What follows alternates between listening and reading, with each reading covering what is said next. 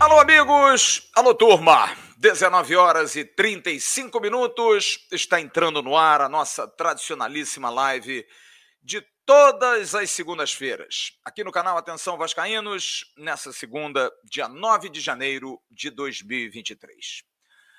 Um dia dos mais difíceis na vida de todos os vascaínos. Um dia impossível de ser esquecido. Um dia em que eu acordei cedo um dia em que eu peguei meu carro e fui para São Januário, às oito da manhã. Nunca fiz isso, apenas para ir a treinos. E vinha no carro, dirigindo, sem música, preferi vir no silêncio, pensando no tanto de coisas boas que a nossa profissão, a minha profissão, nos dá quando a gente consegue conviver com estrelas, com grandes nomes. Mas aquele era o encontro que eu não queria ter, juro que não queria.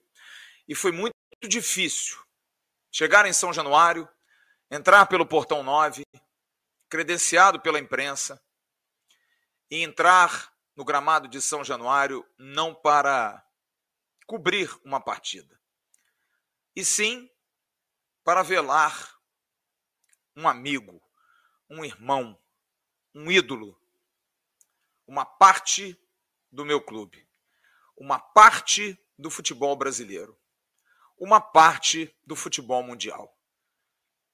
Ver como eu vi hoje, e confesso, fui encorajado por Luciana, filha de Roberto, a ir ao lado do caixão para dar um adeus, para dar um até breve. Não tinha coragem. Estava sendo difícil demais aquilo. Muito difícil. Mas fui. E me fez bem. Vê-lo ali, descansando, em paz. Mas aí vem aquele sentimento de egoísmo que a gente tem, de não acreditar que alguém que você tem tanto contato alguém que você está sempre junto, não vai estar mais. Todas as segundas-feiras nós fazíamos live aqui. Quantas vezes ele não esteve conosco? Ali no restaurante Azurra, onde a gente fazia a nossa tradicional live, na Barra da Tijuca, Roberto morava do outro lado da rua e sempre chegava atrasado. Mas também quando ele chegava na hora, fazia questão de sacanear a todos aqueles, principalmente o amigo e irmão Bismarck, que tinham chegado atrasados. Roberto era assim, um cara diferente, um cara amigo dos amigos, um irmão, um parceiro. E que hoje mostrou mais uma vez a sua força, o seu tamanho. Até agora há pouco, milhares e milhares de vascaínos, das mais variadas classes sociais, raças, credos, cores, o povo que ele tanto honrou, e o povo que ele tanto respeitou. Porque isso eu ouvi do próprio Roberto uma vez. Ele disse: Eu faço o que eu faço em campo, porque alguém lá em cima pagou o ingresso para nos ver. É o mínimo que eu preciso fazer. Respeitar esse povo. E esse povo hoje também, todo diferente, foi dar um adeus a Roberto Dinamite. Gente de todos os clubes, de todas as épocas. Edmundo, Sorato, Felipe, Bismarck, Carlos Germano, Ricardo Rocha, Alexandre Torres, Luizinho, Dé, Galdino, Cláudio Adão, Zico, Júnior, Zinho, Branco, Jorginho, Ricardo Gomes, Mário Bittencourt, presidente do Fluminense, Luiz Castro, técnico do Botafogo, Fred, Bandeira de Melo, Alexandre Campelo, Juan, ex-zagueiro do Flamengo, e muitos outros. Amigos da antiga, amigos novos e uma certeza. Roberto nos deixa lições importantes de que é possível conviver com todo mundo, independente de quem seja. podem estar do outro lado, mas não são inimigos, são adversários. Podem vestir uma camisa diferente, mas não são inimigos, são adversários. Querem muito ganhar da gente, mas nós também queremos ganhar deles, esportivamente. Roberto nos ensinou isso e deixa essa grande lição. É possível, sim, um Vasco novo, um Vasco forte, um Vasco pujante, um Vasco competente, mas sabendo respeitar a tudo e a todos. Vocês não têm ideia do quão difícil para mim é hoje estar aqui, depois de tudo que eu vivi. Hoje recebi várias mensagens de amigos dizendo: Você está na televisão, eu te vi ali ao lado do Edmundo, eu te vi abraçando o Ricardo Rocha. Zero vaidade para mim. Eu estava ali porque fui convidado, mesmo estando com a minha pulseira de jornalista. E disse: Não, eu vou ali para dar um abraço no Roberto, mas eu vou voltar à minha posição como jornalista. Porque Roberto era assim. Nunca quis ter privilégios, nunca quis tirar vantagem da posição dele. E esse, meu irmão, meu amigo, meu ídolo Roberto, é o maior ensinamento que eu tenho da minha convivência com você, que vem do jornalismo, que vem das coberturas esportivas, que vem da sua passagem como presidente e agora mais recente tendo de alguma maneira estendido a mão a você, e isso me enche de orgulho de poder ter ajudado você a resgatar uma imagem que estava um pouco desgastada. Mas hoje vi na fila torcedores jovens, que hoje serão representados pelo Bruce Soares, membro do canal, e torcedores da antiga, como Walter Muniz, que estará conosco aqui, reverenciando Roberto da mesma forma. A diferença é que a nova geração gritava: Ah, é dinamite, e a velha geração, aqueles que viram com camisas puídas, velhinhas, antigas. Lembra daquela camisa com patrocínio da 3B Rio? Vi muitas hoje. Gritavam: Roberto, Roberto. Independente de como reverenciar Roberto, o importante é que ele descanse em paz e que nunca, nunca esqueçamos o que esse cara fez pelo Vasco. Roberto é o cara. Roberto é a cara do Vasco da Gama. E enquanto eu estiver aqui, enquanto o canal estiver no ar, vamos fazer aquilo para o qual nos designamos quando abrimos o canal Atenção Vascaínos. Lembrar do passado, para que tenhamos um presente grande. Um novo ciclo se abre, um novo momento se abre. Com a perda de Roberto, com a morte de Roberto, por coincidência, como escreveu meu grande amigo Anderson Ruiz, membro do canal, coincidentemente é o momento em que o Vasco muda do seu modelo associativo para o modelo SAF. Um novo ciclo, novos jogadores, novas histórias precisam ser escritas. E Roberto até isso deixou. Morreu num domingo, num dia em que ele abrilhantava a todos nós com seu extraordinário futebol. Nós teremos aqui para lembrar Roberto e para falar do futuro, do que deverá ser feito para ele e também daquilo que a gente tem que pensar do Vasco. Porque sábado começa o nosso fogão a lenha.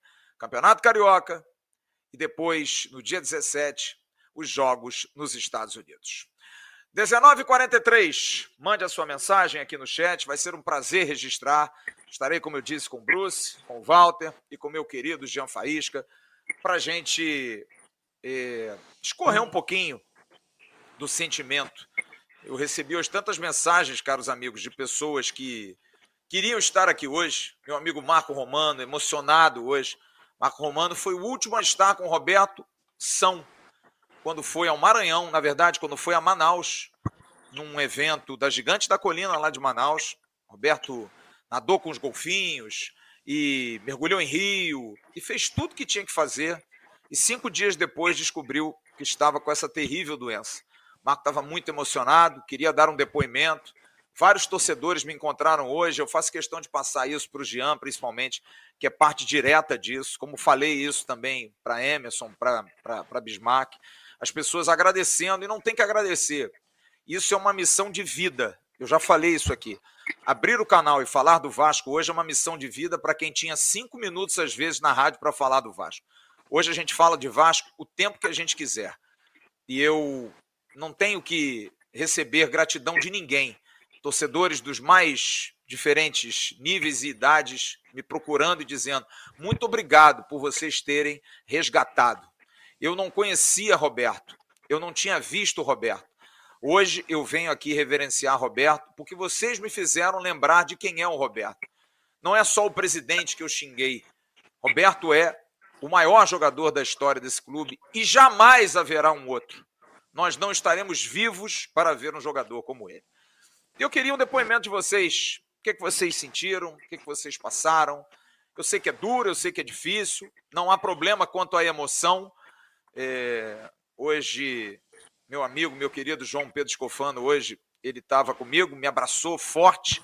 E o João é um cara que eu tenho assim um carinho, porque foi eu que lancei aqui no canal. E é um jovem, como diz o Vaguinho, irritantemente jovem que amou o Roberto. A gente fez um quadro aqui no canal em que o João entrevistava o Roberto Dinamite. Era o Fala Bob.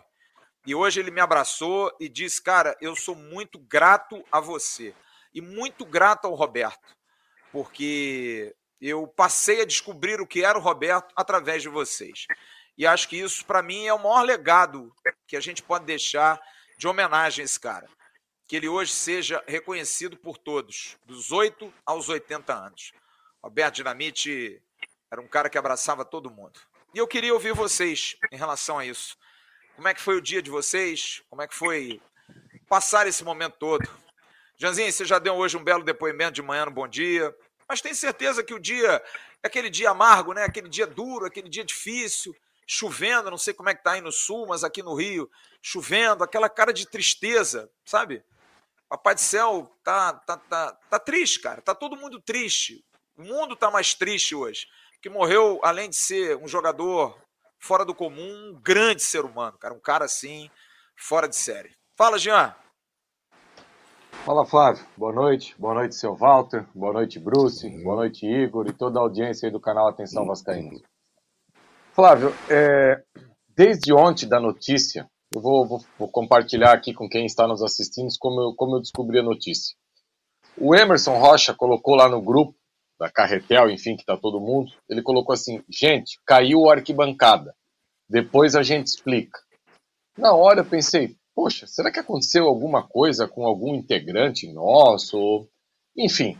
Aí nisso eu entro no Twitter, uma ferramenta, e, e vejo no Twitter do Atenção Vascaínas a notícia da morte do Roberto eu, eu lembro assim que no momento eu, eu não sabia nem o que pensar e o que falar. E isso veio até hoje, assim.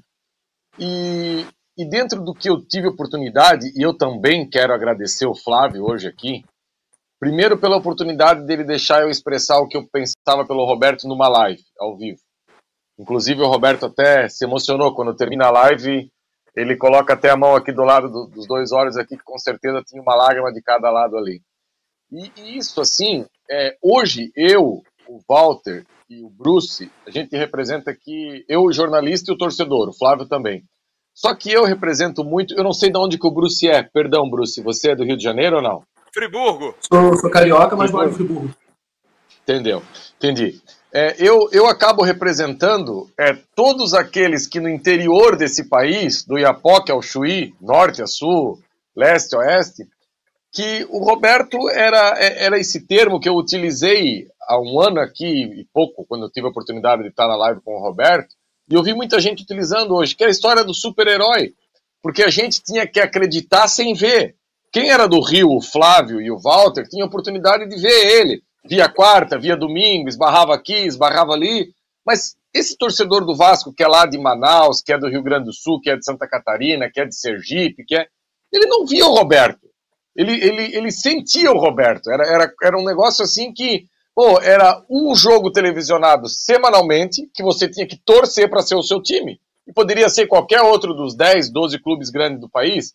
Então, às vezes, você passava aí quatro, cinco meses sem ver um jogo do Vasco. Então era o radinho que a gente tinha aqui. Então, a, até a palavra diz, né, que mais ou menos que feliz é aquele que acredita sem ver, e assim nós tínhamos que ser felizes. Acreditar no Roberto, nesse, nesse monstro. E tem outra coisa que eu tive oportunidade de, de compartilhar ontem ainda com meu amigo Martim Fernandes, que trabalha no Grupo Globo, é, que o Roberto dificilmente alguém vai dimensionar uma torcida o que era o Roberto. Porque assim, sem milindre aqui, sem milindre nenhum. Os times que o Roberto jogava passavam longe de ser grandes esquadrões. Longe, longe. No Vasco, principalmente, final da década de 70, início da década de 80, eu faço um exercício aqui com todas as torcidas do Brasil. Se você pedir para o torcedor em geral escalar o time do Flamengo campeão do mundo de 81, qualquer torcedor de grande clube do Brasil que acompanha futebol vai citar oito nomes daquele time. Certeza. Se não citar onze, vai citar oito. Certeza absoluta. E, e se você pedir para qualquer um citar três jogadores do Vasco, final dos anos 70, início de 80, só o Vascaíno vai citar e olha lá. E esse Roberto, ele, ele, ele ia para cima desses caras e ele ganhava para o Vasco. Eu estava vendo a, a, a final esses dias de 78 do gol do Rondinelli. Cara, a diferença de times, com todo respeito, é, era absurda. Era absurdo com o time do Flamengo. E o jogo do gol do Rondinelli, o Flamengo domina amplamente o Vasco. E no finalzinho, antes do Rondinelli fazer o gol, o Roberto dá uma bola pro Pauli, Paulinho, se eu não me engano. Um Paulinho, atacante. Paulinho. Paulinho. Ponta direita. O Roberto. Isso. Isso. O, o, Roberto dá o gato no Rondinelli, ele faz que vai por dentro, contorna e cruza. Vocês não têm noção. O Paulinho podia ter dominado, escolhido o canto e feito o gol. Ele chutou de qualquer jeito, ele perdeu um gol absurdo. Era sozinho na marca do pênalti, sabe? E depois o Rondinelli vai lá e faz o gol, inclusive nas costas do Roberto Dinamite, né? Passa pelo Roberto e faz o gol. Então, assim, é, se você olhar o Roberto, a escalação daquela equipe do Vasco, cara, o Flamengo, eu assisti, eu tive o cuidado de assistir o jogo os 90 e poucos minutos. Eu não assisti melhores momentos, porque eu gosto. Hoje, graças a Deus, com a internet, a gente tem a possibilidade de assistir o jogo inteiro. Cara, o Adílio era brincadeira. O Adílio era um negócio sério. Essa final de 78 parecia com o Adílio. Essa história de volante hoje em dia, box to box, volante que pisa na área. Isso aí o Adílio fazia lá em final da década de 70, início de 80, como se nada fosse nada. Nada fosse nada. Era, era um absurdo. E do nosso lado era o cara. Era ele. Então, assim, o Gil escreveu um negócio no nosso grupo. Eu não sei se é o Gil, que, que é um pensamento do Gil, ou ele leu em algum lugar, que o, o, o, os outros times é, temiam o Flamengo. E o Flamengo temia o Roberto. Porque ele sabia que era dali que o negócio podia acontecer. Era dali que, que, que a, a, o, o, ícone, a, o, o, gol da, da, da poça d'água, né, Flávio? Do relato do Flávio. Então, assim, é, histórias do Roberto. Por que, que eu tô com essa camisa hoje aqui? A primeira vez que eu apareci com essa camisa no ar, muita gente achou que era a camisa do Flamengo. Não, meus amigos, é a camisa do Fernando Praz. Só que aqui tá o autógrafo do Dinamite que eu consegui na ressacada 2010, se eu não me engano, Vasco na Série B, Havaí e Vasco. E tava chovendo, e quem conhece a ressacada sabe que a ressacada Hoje já tem uma, uma estrutura melhor, mas antes mais da metade do estádio não era coberto. O Dinamite, antes de começar o jogo, ele veio na chuva, andando, como presidente do Vasco, saudar a galera e autografar camisas. Na chuva! Ele, eu lembro que ele estava de camisa social ainda. Eu pensei comigo, meu Deus, o que, que esse homem está fazendo, cara? Se molhando todo para vir aqui saudar o torcedor? Até porque o Vasco de 2010 ia saudar quem, aquele time? Pouquíssimos bons jogadores, né? Então, assim, é, o Flávio falou da questão da emoção. Eu acho que o, hoje, eu, eu prometi para mim mesmo dar uma segurada aqui na live, e só hoje, durante o dia, teve um momento que eu baqueei de novo. Foi a hora que o Flávio mandou a, a coroa que o Flávio mandou fazer, com o nome dele, Bismarck, meu, Emerson e da, da Carretel aí, da, da galera da Carretel, que eu fiquei imaginando assim, poxa, o, o, o meu nome, o meu nome do, do tá lá no velório do super-herói, assim, essa foto eu vou guardar no fundo do coração que vai ser uma, uma mensagem para sempre. E agora, né, Flávio? É, é, é, clichê, vida que segue. O Roberto sempre vai existir, essa instituição incomparável, e que o Vasco consiga é, é esportivamente dar orgulho para o Roberto e para todos, para a geração do seu Walter, para a geração do Bruce, para a geração que a gente consiga cativar novos Robertos não vai existir, porque cada um é único, cada pessoa é única. Novo Bismarck não vai ter, novo Edmundo não vai ter, novo Romário não vai ter, mas que consiga devagarinho cativar novos jogadores para que essa nova geração que vem aí tenha com quem se emocionar no futuro. É isso o principal. Que a nova geração tenha no futuro ter com quem se emocionar e ter alguém para bater palma, como a gente fez com o Roberto. É exatamente isso. Eu acho que a nova geração que grita ah, é dinamite, e que não era assim que o Roberto era reverenciado nas arquibancadas, uhum. mas que bacana que grita ah, é dinamite. É um reconhecimento tardio de uma nova geração que apenas acompanhou o Roberto como presidente, e eu digo aqui honestamente, injustamente, porque o último grande título que nós tivemos foi da Copa do Brasil, com ele presidente do Vasco. O último grande time que o Vasco teve foi formado por ele, que nos dava alegria de ir aos estádios aquele time com Fagner e Éder Luiz do lado direito jogando bola, Felipe no meio de campo, Diego Souza e Alexandre arrebentando na frente. Depois veio Juninho Pernambucano. E se a gente não é roubado no Campeonato Brasileiro de 2011, a gente era campeão do Brasil também em 2011. Se não é aquele fatídico jogo lá com o Corinthians, a gente era campeão do mundo. Porque a gente ia chegar à final depois de passar pelo Santos, pelo Boca, e a gente jogaria com o Chelsea. Então, Ali, o presidente era Roberto Dinamite. Foi a última grande alegria. Eu estava em Curitiba, eu fui ao Couto Pereira, eu estava lá na arquibancada, com o mesmo casaco que eu estava hoje no velório do Roberto. Então, é, eu acho que esse é o grande, é, é, o, é o, grande é, momento que a gente tem que falar. É, é o que eu coloquei na capa hoje. É uma mudança de ciclo. É uma mudança de ciclo. O Walter, que é um cara das antigas, eu vou deixar o Valtão para o último, para ele falar um pouquinho, eu vou, porque eu acho legal a gente falar com o Bruce, porque hoje eu perguntei no grupo, eu quero um cara da nova e da velha geração. Porque o Walter, eu tenho certeza, quantas vezes já não foi na arquibancada, e hoje eu vi, Walter, tanto torcedor das antigas, sabe aquele torcedor com a camisa puidinha, aquela camisa velha do Vasco, que você vê que o cara perdeu um pai ali, cara. Ele perdeu é. um parente de ver o Roberto enterrado, de ver o Roberto no caixão, sabe? O cara olha para aquilo ali e fala assim: porra, cara, é a minha vida ali, cara. Porra, eu vivia aquilo ali, eu pegava o ônibus tal, eu ia com os amigos, eu sentava com a, com a almofadinha na, na arquibancada do Maracanã, ia cedo para ver a preliminar, para ver o clássico às cinco. Porra, cara, isso. Isso, é, isso ali passa um filme na cabeça, é o que me passou o tempo todo, de você acompanhar isso, porque a gente viveu isso. A gente que ama o futebol viveu isso, porra. E essa molecada não viu isso, está acostumada a ver arenas, é, maracanãs frios, né? estádios sem. Mas eu, eu não quero desanimar esses caras. Eu acho que a gente precisa dizer a eles: ó, vai começar um novo ciclo. E eu, cara, hoje fiz questão de novo, porque hoje eu encontrei o Luiz Melo e o Paulo Brax. E falei na cara dos dois. Falei mesmo. Vocês têm obrigação de fazer um time, pelo menos digno ao torcedor do Vasco. Digno.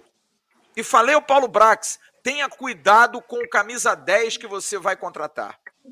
Tenha cuidado, porque essa camisa ela precisa ser imortalizada, não tirando de, de cena, que eu acho que isso é besteira. É. Nem o Roberto ia querer isso.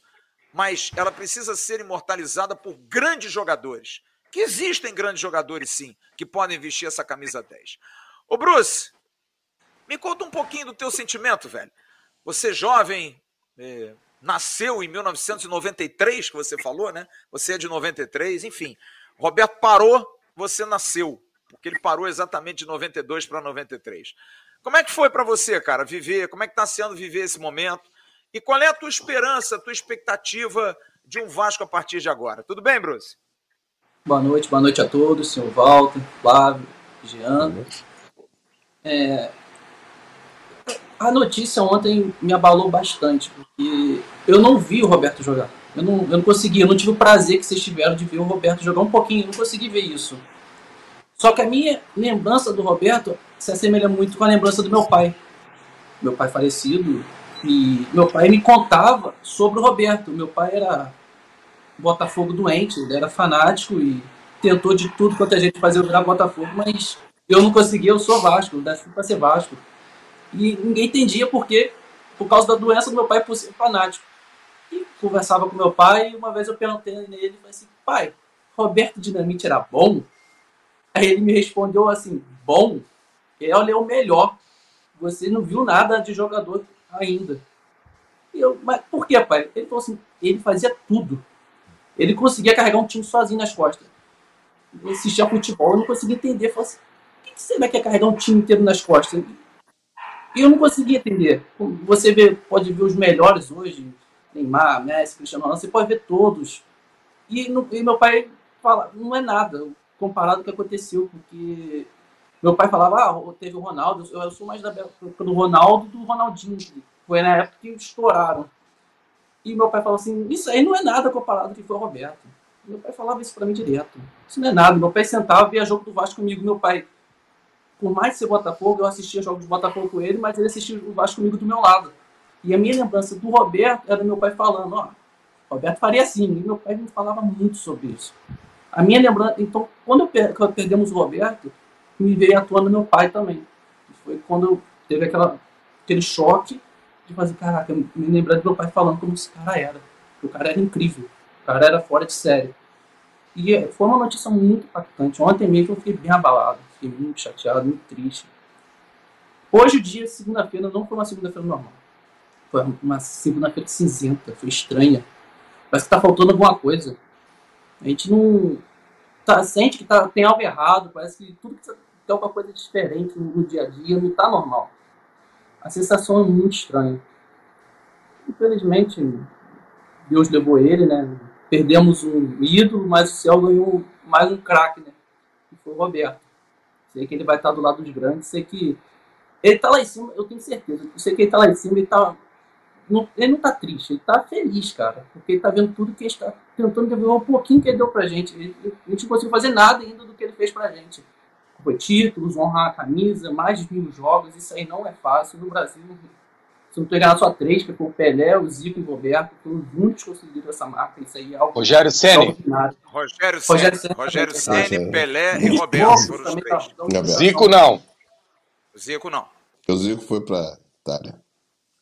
O Zico não chegou. Mas o Zico, se não, não tem nada, ele não conseguiu passar, não, né? É. Então é algo impressionante, cara. Hoje você quebrar uma marca dessa não tem como. Eu acho impossível. Ainda mais com esses, nessa novo método de quase 3, 4 anos o jogador fica no Brasil, vai embora, troca de clube. Acho que vai ser impossível alguém chegar fazer imortalizar uma camisa igual ele fez. Porque o Vasco sem Roberto é muito estranho. É, tá faltando alguma coisa. Ele representava tudo para um clube. E em relação ao que eu espero sobre homenagem, sobre camisa, eu acho que dificilmente vai ter algum jogador que vai conseguir representar a camisa 10. Eu acho que a camisa 10 não vai conseguir ser impossível ter alguém que chegue ao nível do Roberto, que foi tudo que ele representou para a história do Vasco. Tudo que ele representou. Mas eu espero que o trabalho tanto do grupo 777, tanto do do Paulo e tanto do Luiz Melo seja um trabalho muito bom para quem monte um time competitivo para honrar tudo que ele fez. Um time que tenha garra, um time que tenha força. Eu não vou exigir grandes contratações, eu não quero Messi, nem nada disso. Né? Eu quero um time competitivo, eu quero um time que ganhe. É só isso que eu peço, um time para honrar, honrar 10. O Bruce, é, eu hoje tive a oportunidade de estar ao lado do Edmundo e fiquei uns bons 15, 20 minutos com o Edmundo. Estava muito emocionado, muito emocionado. Edmundo, o Bismarck, ontem vocês viram no grupo de WhatsApp, três horas da manhã, mandando mensagens, escrevendo textos, é, muito abalado, Sorato, todos esses caras tinham no Roberto um espelho é, do quanto ele ajudava. E hoje eu tive a oportunidade de, na hora que eu estava indo embora, o time profissional do Vasco chegou, os jogadores chegaram. E a torcida do Vasco, de uma sensibilidade maravilhosa, começou a cantar o hino do Vasco. E eu fiz questão de parar do lado e olhava no rosto de cada um dos atletas do Vasco, desse novo time do Vasco aí. E, e ficava pensando assim, cara, são vocês, cara. Vocês é que são os caras a partir de agora, de um novo. Vocês são os Edmundos, os Bismarcks, os Soratos, os caras que vieram, sabe, depois disso aí. Eu imagino o Bismarck, cara, em 1993, herdando a braçadeira de capitão do Roberto com 20 anos de idade, cara. Vocês já imaginaram isso? Um cara com 20 anos de idade pegar a 10 e a braçadeira de capitão. E hoje, quando os jogadores saíram, eu chamei o Figueiredo, e falei assim: vem cá, cara, deixa eu falar um negócio contigo. E ele olhou para mim e, sem que eu falasse nada, ele se lembrou que bom que eu fiz aquilo que você pediu para eu fazer lá no CT. Porque no dia que ele fez o gol contra o Bahia, Roberto já estava enfermo já, e eu me lembro que a comparação era do chute forte, que ele deu um chute lindo né, naquele gol contra o Bahia. Foi o primeiro gol dele como profissional. E foi comparado até, e Roberto até mandou em rede social uma mensagem para ele, falando do, do garoto dinamite que explodia, né? E eu falei, manda uma mensagem para o Roberto Figueiredo. Falei isso, saindo do CT, chamei-o, não o conheço, enfim, só troco informações e bate-papo assim informal. E ele mandou a mensagem para o Roberto. E hoje eu chamei e falei para ele, viu? E ele falou, pô, cara, agora a gente vai ter que fazer muito mais, né? Eu falei, vai. Desculpe dizer para você, vai ter que fazer muito mais em campo. É isso, cara. É, é, é, dura essa responsabilidade, né, Walter? Mas os fortes se, se, se, se engrandecem nisso. É nesse momento que a gente vê quem tem, como diz um velho ditado, garrafas vazias para vender. E de repente, quem sabe Deus não está abençoando essa molecada, esses jovens aí que a gente olha hoje, pô, mas esses caras. É, meu amigo, 1987, 88, 86, estavam lá Bismarck, William, Sorato, Romário, aqueles meninos também, e que viraram o que viraram, né? Quem sabe essa nova geração aí, com Figueiredo, com Ignaldo, com esses garotos, tá aí o Puma Rodrigues, que hoje eu fiz questão de registrar, o cara que chegou no Vasco e não jogou no Vasco e fez uma mensagem linda nas redes sociais dele, sabe? O que prova que tem uma cabeça e eu, e eu, conheço muitos uruguaios, tive a oportunidade de conviver dois anos e meio com o Louco Abreu aqui, e me lembro, na primeira vez que tive com ele, ele falou: Eu queria ir numa livraria. Eu queria comprar uns livros do Botafogo, que eu quero entender a história do Botafogo. Então o Uruguai tem muito disso, de poder reconhecer a história. E o cara faz uma postagem homenageando o Roberto Dinamite. Achei assim, bacana, sabe? Espontâneo, é, singelo da parte do Puma Rodrigues. Achei legal isso. Quem sabe, né, Walter? São esses moleques aí que vão, vão arrebentar e vão honrar a, a, a, o grande legado que deixa o nosso saudoso, que saudade que a gente tem do Roberto Dinamite já, né, Walter? É verdade, rapaz. Boa noite, boa noite, Flávio, boa noite, Jean, boa noite, Bruce, boa noite todos os membros aí do canal. É, é, um, é uma situação em que você, a princípio, você demora um pouco a realizar, demora um pouco a entender o que está acontecendo normalmente você fica atônito no primeiro momento. Foi o que aconteceu comigo. Eu fiquei meio aéreo, meio sem, sem poder realizar os pensamentos. E evidentemente que eu voltei à época em que foi quando eu, eu tive contato, primeiro contato, primeiro conhecimento a respeito do Roberto. Talvez, obviamente, ele nem me conhecia. Eu, eu, nós somos eu joguei, jogar não é bem o termo, mas eu participei das divisões de base do Vasco, quando pequeno, quando, quando garoto, durante muito tempo, durante algum tempo. E eu sou tenho três, em torno de três anos a menos que o Roberto. Então, ele estava numa categoria, duas categorias acima. Ele estava no juvenil, ele chegou de Caxias, como muitos vinham de Caxias, chegou de Caxias e estava no juvenil, enquanto eu estava no dente de leite, indo para o infantil e já passando, já treinando no infantil. Nesse período, então, a gente começa a ter noção do que é o futebol profissional, ou seja, a gente começa a sonhar. Quando a gente começa a sonhar, é, poucos garotos sobem, subiam naquela época, porque havia também um time intermediário chamado time de aspirantes, que seria o sub-23, misturado ali com alguns profissionais que não estavam jogando, que estavam chegando, e havia o time de aspirantes. E o Roberto foi direto do juvenil para o profissional. E, e ali já ficou um exemplo de um grande jogador que estava começando a aparecer para o cenário futebolístico. E passou a ser um exemplo para todos nós de que valia a pena nos empenharmos, treinarmos, porque é possível chegar ao profissional. Né? É, essa carreira do Roberto é uma carreira ímpar, porque ela se torna exemplo para todos os jogadores que vêm depois. Ela se torna exemplo da possibilidade, desde aquela época, 1960 e alguma coisa, 68, 69, 70, 77 e pouco, que queriam jogar bola e estavam colimando, né, vislumbrando no Roberto essa possibilidade. Depois disso, o Roberto, nos diversos times do Vasco, é, não eram times recheados de craques famosos. O Vasco sempre teve grandes jogadores, mas não tinha jogadores famosos, de muitos nomes e tal. Mas era notava-se que o Vasco era um time, digamos, encardido, difícil de ganhar.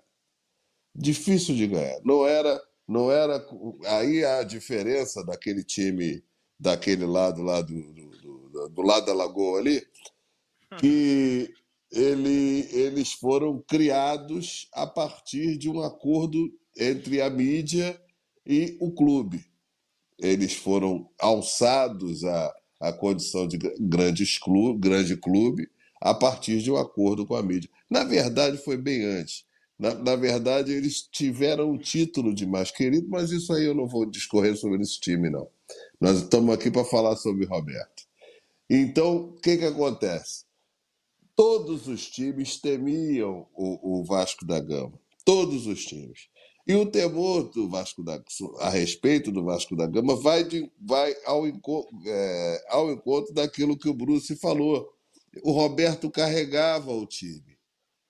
Eu diria carregava o time nas costas, carregava o time junto com os outros jogadores. De modo que saber que o Roberto está em campo era a garantia de poder ouvir o rádio e ficar aguardando o gol do Roberto. E era isso que nós fazíamos quando não estávamos, ou mesmo estávamos no Maracanã. Maracanã que a gente ia é o seguinte: nós íamos ao Maracanã no intervalo de jogo, quando estávamos duros. Por quê? Porque quando você está sem dinheiro, você não paga o ingresso, mas sabe que no intervalo do jogo as portas da geral eram abertas e aquela garotada, como eu, meus primos, íamos sorrateiramente, sorrateiramente assistir o segundo tempo dos jogos também, que ninguém é de ferro. Havia um segredo também de uma coisa chamada escadinha da Kibon, que os vendedores da Kibon eles vendiam na geral e vendiam nas cadeiras e vendiam nas arquibancadas. E eles tinham acesso, então, por uma escadinha, aos diversos níveis do Maracanã. Adivinha quem se vestia de vendedor daqui bom? Para poder assistir o jogo, assistir o jogo pela escadinha. Daqui bom assistir o jogo no, no, no, no talvez no, no, no, visual melhor, né? Talvez de cima, quando o jogo estava muito cheio. E a geral, a gente, eu não era grande, eu não era adulto, né? Então ia para poder assistir de cima para baixo, para evitar não, não observar o jogo. Então, assistir, ver o Roberto, ver o futebol daquela época, me, me traz muitas alegrias em relação à minha vida em si. Agora, eu vejo que o Roberto é o espelho de um grande exemplo para as novas gerações. Como eu disse, naquela época era mais um garoto que via de Caxias, que antes dos outros foi alçado ao profissional. Mas que ao longo do tempo ele liderou todos os times do Vasco pelo, pelos quais ele passou. Ele era amado e idolatrado por todos os jogadores que aqui chegavam e aqui estavam. Não havia quem não o respeitasse, era uma, era uma liderança natural era uma liderança daquele que tecnicamente era o melhor e era uma liderança daquele que moralmente também era o melhor. E essa liderança, ela veio ao longo do tempo só se é, é, é, concretizando, ela veio só se, se reforçando, de modo que todos os jogadores que aqui chegam não tem em nenhum outro grande jogador do Vasco, e o Vasco teve grandes jogadores, uma referência tão contundente quanto a do Roberto Dinamite. Então, o Roberto é o ídolo dos ídolos. Ele é o ídolo do Bismarck, ele é o ídolo de, de muitos outros jogadores, eu diria do, do Edmundo, com certeza. Eu diria até de quem diz que não é, que diz que não, não, não, não, tem, não é ídolo, mas é ídolo também. Entendeu? Porque eu sei que ele, ele era um cara que ele estava ele, ele, ele à frente do seu tempo. E que, para coroar essa possibilidade, ele aceitou o desafio de ser presidente, que não é para qualquer um. Não é para qualquer um. Aceitou o desafio, teve lá suas passar, sua passagem na presidência e continuou ídolo. Olha que beleza, continuou ídolo. E vai perpetuar não só a camisa, quanto a possibilidade de um jogador formado no Vasco ser estar no coração do torcedor do Vasco perenemente, mesmo daqueles que não observaram, não ouviram jogar. Eu estou aqui com uma camisa da, da, do Mauro Galvão, uma camisa do Mauro Galvão, assinada por três camisas 10 aqui. Tem, né? tem o Roberto, tem o Nenê, tem mais uma aqui, tem o Bismarck. São três camisas 10 e tem outros. Tem, tem Giovanni assinou. Só tem craque. Essa camisa até é meio pesada aqui. Eu tive dificuldade de levantar. Tive dificuldade de levantar aqui, que ela é meio pesada.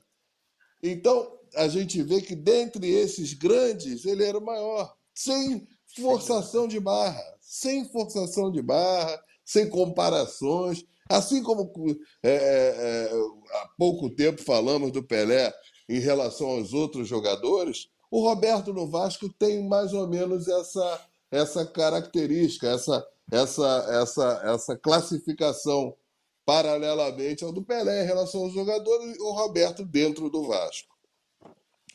E o Roberto foi exemplo também para o futebol carioca, porque dentro do futebol carioca ele também era amado e respeitado. Era, é e será amado e respeitado, a despeito do jogador de outro clube, a despeito do ídolo que seja ídolo de outro time, mas ele é com certeza amado e respeitado. Então é um, é um jogador, o, o, Roberto transcendeu, é mais um que transcendeu esse negócio de jogar bola bem ou mal, de ser bom dentro da área, de ser bom de cabeça, de chutar bem, de ter uma, duas, três valências o Roberto era o conjunto da obra. Era o conjunto da obra. Ele, ele era um, um conjunto de coisas boas que foram é, é, personificadas no, no, no jogador. E isso vai se perpetuar e vai ser, com certeza, levado ao longo do tempo. Então, por isso, eu estou muito grato a você por me dar essa oportunidade. Já tive, olha quanta oportunidade eu estou tendo. Eu, é, é, eu, tive a oportunidade de estar na, falar do Pelé, tive essa oportunidade, estou tendo essa oportunidade de falar hoje do Roberto, e, e, e pode ter certeza que todos os jogadores, todos os torcedores do Vasco vão se espelhar nele para poder, daqui para frente, ter um desempenho que o torne pelo menos amado pela torcida. Não precisa ser ídolo, não. Por mais que o cara fizer, ele vai ser até amado pela torcida porque para ser ídolo tem que ter uma estatura um pouquinho maior, que é a estatura do, do nosso querido Roberto. Entendeu? Então é, é isso eu, que eu gostaria eu... de. O Walter, eu acho que você fala uma palavra assim que a gente discute muito, o que é ser ídolo?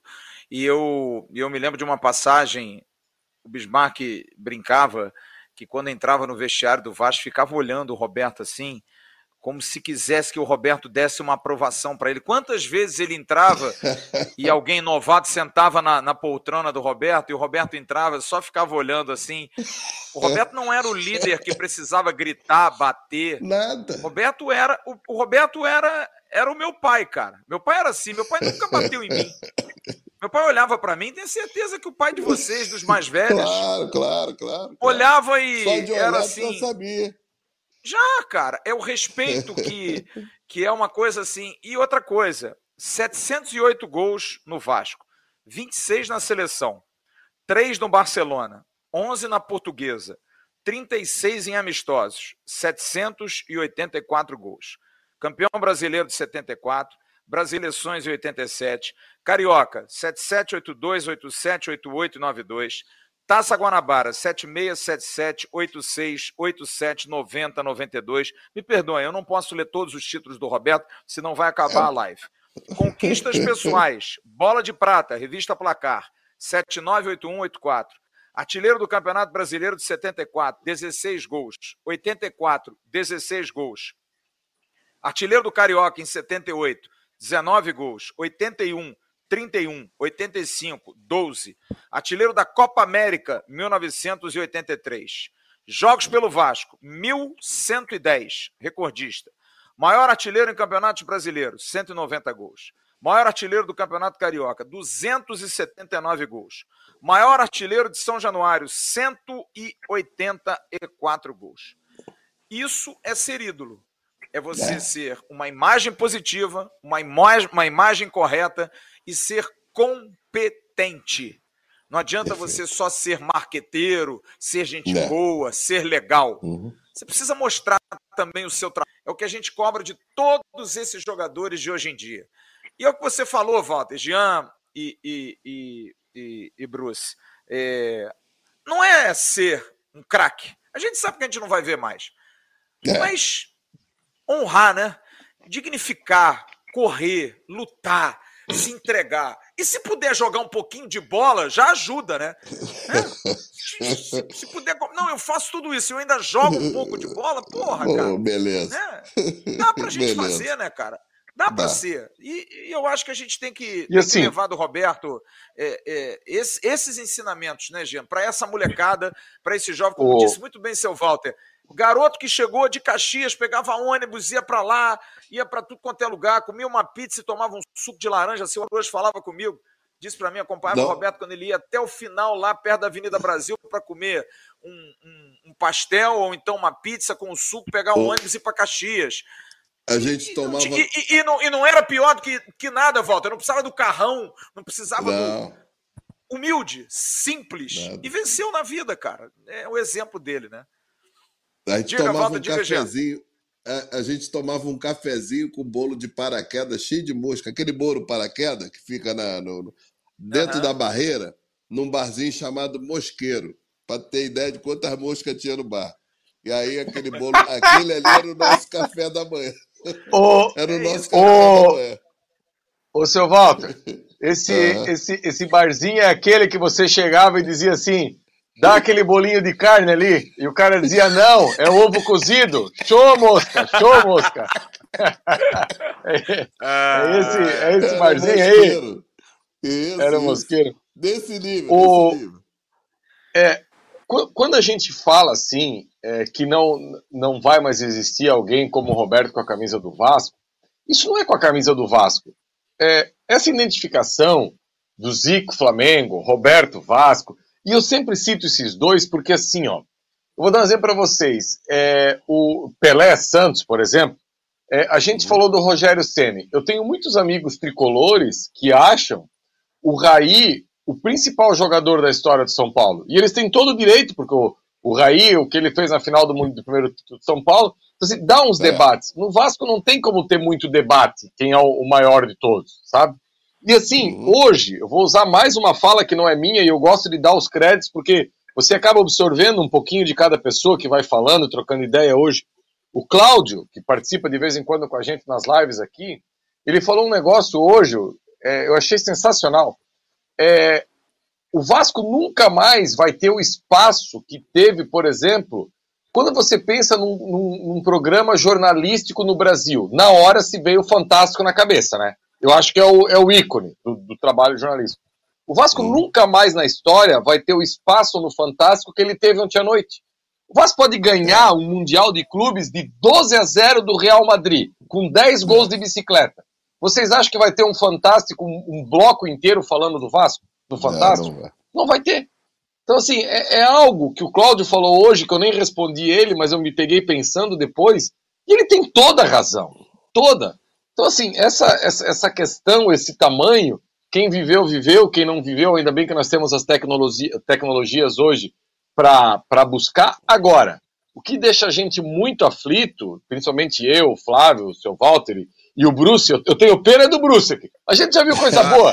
Eu sempre falo que eu já vi coisa boa, cara. Eu não vi nada. É. Eu não vi nada. É, é entendeu? É então, assim, o que me deixa aflito é, é, é que, que tenha que vir uma geração eu nem, nem quero essa geração dos quadros que estão aqui atrás, aqui essa montoeira de título que eu tenho aqui. Quero uma geração ali que deu uma, uma, uma campanha digna, que, que, que, eu tô com saudade, Bruce. Eu, eu, já falei isso em lives aqui, a galera que está acompanhando a gente no chat. Eu tô com saudades aqui de sentar uma quarta-feira à noite, 9h45, o jogo da rede, um Vasco e alguém, um Vasco e Grêmio, um Vasco e Inter, e eu sentar no sofá e dizer assim, ó, o meu time vai jogar, tá? Meu, meu, vai ganhar, vai perder? Depois a gente vai, mas meu time vai jogar. O time vai jogar. É. Porque, cara, nos últimos anos a gente não tá vendo o Vasco jogar. A gente não tá. Sabe? A gente começa, a gente começa a se apegar a jogos.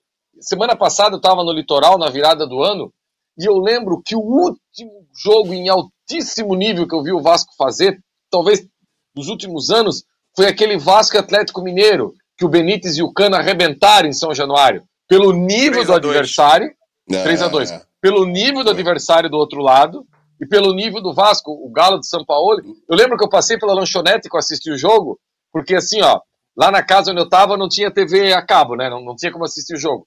Aí à noite eu falei pra patroa, pro cunhado, pra cunhada, a gente podia fazer um lanche, né? Mas eu já tô sabendo que naquele barzinho lá ia ter o jogo. Aí, Eu disse, hoje é por minha conta. Aí quando eu tô chegando que a minha esposa dá uma olhada, ela disse, eu não acredito que até aqui um final... Fernanda, coincidência, Fernanda, coincidência, tá ali o jogo. Então assim, eu, eu não quero me apegar a um jogo de meio de tabela. Eu quero me apegar a uma semifinal legal, a uma é. final legal, sabe? É isso, eu acho que a gente merece isso. A gente é. merece. E, e, assim, ó, é, daquilo que a gente tá vendo, daquilo que já foi apresentado, por exemplo, o Jair, que hoje o Flávio colocou lá no nosso grupo, que chega amanhã no Rio de Janeiro. Pô, cara, o Jair, o Jair é um jogador, até lançaram um debate no grupo agora. É, Jair ou Pedro Raul, qual foi a melhor contratação do Vasco até agora? Eu digo aqui, Os Jair, dois. pra mim. Os Jair. dois. Os dois, pô. É. Pra quem tá acostumado com Ribamar e Lucas Mineiro, Jean Faísca, é. tá bom demais, é. velho. É. Porra. É. Eu, e com isso, e eu, eu, sempre tenho esse cuidado assim na vida, porque eu acho que para você elogiar uma, você não quer dizer que você está maltratando a outra, né? Eu, eu achando o Jair melhor do que o Pedro Raul, a contratação pelo momento, não quer dizer que eu estou achando o Pedro Raul ruim, né? Muito pelo contrário. Uhum. Eu acho que o Pedro uhum. Raul tem tudo. Só que o Jair, eu vejo que ele vem com um carimbo, uma, aquela história do Tite. O Tite tem uma frase que ele usava muito, agora ele usa mais, que é a qualidade comprovada, aquele sotaque de uhum. gaúcho uhum. dele, né? Então, assim, tem a, a qualidade comprovada. O Jair é um jogador que Hoje, o Jair seria titular em quantos clubes da Série A? É. 14, 15, 16? Sim. Pô, cara, o cara desse ele encorpa o negócio. Ele tá ah, acostumado o, a jogar Fernando, grande. O, Fe, o, Fernando Diniz ligou para ele, o, o, Jean, querendo levá-lo pro é. Fluminense. Perfeito. Pô. Perfeito, perfeito. É. Então, assim, eu, eu aquilo e, que a gente e, falou, né? Coisa, e outra coisa, perdão, e o Vasco ganhou a disputa com o Fluminense. É. Olha só, cara, um, quão emblemático isso é. Vasco comprou 2 milhões e meio de dólares, Novos 80%. Tempos. Novos tempos. O Vasco ganhou uma disputa com o Fluminense por um jogador, o que a gente não é. acharia normal há um ano atrás. Completa aí, gente. Cara, se, se, a gente parar para pensar, a gente comprou é, um titular do Atlético Mineiro, a gente comprou um titular do Corinthians, a gente comprou um titular do Santos, a gente contratou um titular do Vélez, que tá para fechar aí que é um, ficou entre os quatro melhores da América. Pô, cara, se a gente parar para pensar, a gente contratou o vice-artilheiro do Campeonato Brasileiro da Série A, não é o artilheiro do Gaúcho, do Catarinense, da Série A. Pô, se a gente um for dar uma olhada, cara. Mundo, um jogador, um jogador de Copa, de Copa boa, boa, Flávio. Boa, um jogador de Copa do Mundo. Então, assim, eu acho que com mais aí mais dois, três jogadores dessa prateleira para esse primeiro momento, vamos jogar, vamos botar a bola para rolar é, com mais é, dois, três é. jogadores. Aí, aí vem do, do, do Brax, na, na, montagem desse elenco, no feeling, até abril, descobrir aí umas cerejinhas, uns negocinho melhor, né? A gente até já usou esse exemplo aqui do último sopro de grande time, que é o que o Flávio falou aí de 2011. Pô, 2011, cara, um negócio assim que aquele título escapou aqui no, nos de, os dois confrontos contra o Flamengo, né? O Péricles Bassols apitando ambos, é. pênalti no Bernardo, pênalti no Diego Souza, né? O dia do, de, o dia do derrame do, do, do, do Ricardo Gomes foi a, a última rodada do turno. O Léo Moura dá um, um, carrinho no Bernardo, que é um absurdo, um absurdo, não precisa de VAR, não sabe de nada. Era só apontar para cá ou ali, entendeu? Colocaria uma pressão ainda maior na disputa, mas enfim. É, uhum. Mas aquele time foi, foi forjado assim, em contratações pontuais. Quando apareceu o Diego Souza, quando apareceu o Alexandre, quando apareceu esses jogadores grandes, e é o que a gente espera aí. Eu, eu, eu confesso, Flávio, que eu estou otimista. Eu estou otimista, até eu, eu não sei o quanto de informação que o Flávio vai querer trazer hoje aqui, mas eu sei que, como o Flávio falou, é jornalista, já. é torcedor. Não, é, vamos falar, por, vamos. Eu estou curioso para saber essa divisão, quem fica por aqui, quem vai para lá, sabe, para os Estados Unidos. Eu acredito que uhum. os melhores vão para lá, eu acredito que essa vai ser a divisão. Digamos assim, o melhor time vai para os Estados Unidos e o Expressinho vai brigando por aqui. Mas enfim, curioso para ver essa bola rolar. Olha aqui, deixa eu dar uma passada rápida no chat aqui. A gente está com 4.200 pessoas. Grande Ronaldo mandou aqui um superchat. Valtão é muita história. Resenha pura. Vai falar bem assim, Saquarema. Obrigado ao AV por nos fazer conhecer um super-herói. Muita gente mandando mensagem aqui. O Everaldo Conceição, é, Davi Rodrigues, o Everaldo perguntando quem é o titular do Santos. O Jean confundiu, é titular do São Paulo. Deve ter falado do Léo São Paulo. E... São Paulo, Isso, São Paulo. Léo, desculpa. Do, Falei errado. Do desculpa. Santos não veio ninguém, não. É, Valber Construções, o Rafael Fernandes, Davi Rodrigues, Jair, ainda bem que já vinha treinando, é, Luiz Gustavo Dias Barbosa, o nosso Rodrigo Soares, membro do canal, mandou aqui: precisamos de mais uns quatro jogadores nível Jair e Pedro Raul. Nunca mais podemos cair em honra a essa camisa 10. Nesse ponto eu concordo plenamente. É, Gigante Beto, homenagem ao eterno Bob Dinamite, teve 14 minutos no Fantástico. Que legal, cara, que bacana. Danilo Berserker, grande abraço. Ricardo, é, João Maia, quem mais aqui? O Kleber Hold também mandou mensagem. Hugo Lourenço. Jair é volantaço, vamos, voltamos a ganhar no mercado, realmente novos tempos. É isso aí. É, Gabriel Baixo diz que o caso Orediano pode ser resolvido. Cara, eu tô atrás dessa notícia direto.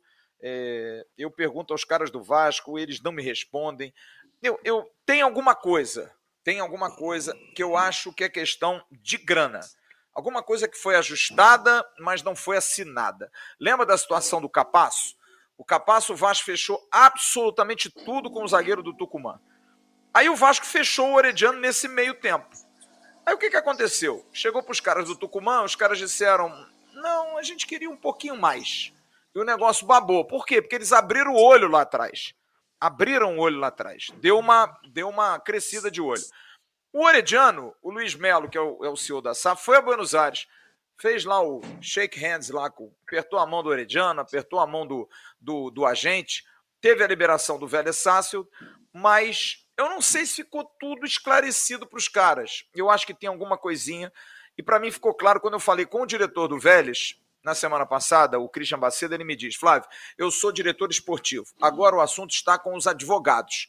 É um tema referente aos advogados. Então eu acho que alguma coisa de acerto de contrato, alguma coisa que o Vasco vai ter que, vamos colocar no termo popular, vai ter que sentar no colinho do, do Vélez. Sabe? Alguma coisa que ficou faltando que os caras disseram.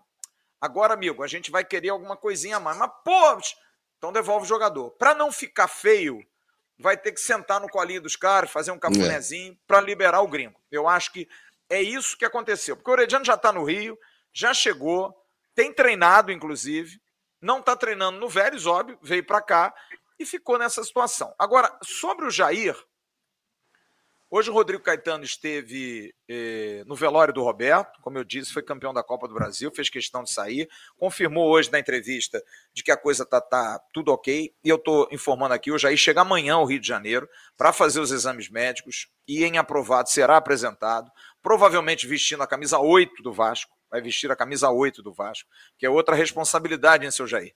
Camisa 8 do Vasco, aliás, pronto um restabelecimento é meu irmão, meu querido Juninho Pernambucano, que hoje não foi ao velório, fez uma cirurgia de, de hérnia, é, tá passando bem, amanhã já vai ter alta, mas não conseguiu mudar a, a, a, cirurgia. Essa, essa pancada do Roberto nos pegou de surpresa. Ele não conseguiu mudar a cirurgia, mas fez questão hoje de abraçar o Roberto. Estaremos juntos, se Deus quiser, na missa de sétimo dia. Fiz questão de também pedir isso à família, para a gente poder divulgar aqui. Acho legal, até porque eu não sei como é que vai ser, porque eu acho que também se divulgar não vai ter igreja para caber o amor é. do torcedor do Vasco é. numa missa, mas de qualquer forma a gente faz questão de, de, de, de, estar lá presente. Então o Jair chega amanhã, faz os exames e vai ser o até agora, me ajudem, Pumita Rodrigues, Robson, Léo, Piton 4, De Lucas 5, Pedro Raul 6, é, o Orediano ainda não pode ser anunciado como sétimo, seria o sétimo reforço Jair. Se o Orediano fechar, são oito reforços, né? Tem alguém que eu esqueci? Não, acho que são esses mesmo, né? E o Vasco está atrás de um goleiro, e o goleiro eu vou dizer a vocês aqui, ou é o Ivan ou é o Léo Jardim. Um dos dois. Não vai sair desse.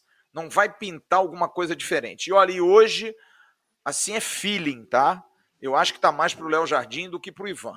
Só isso. É feeling apenas, de falar com os empresários e das respostas e das entonações dos caras.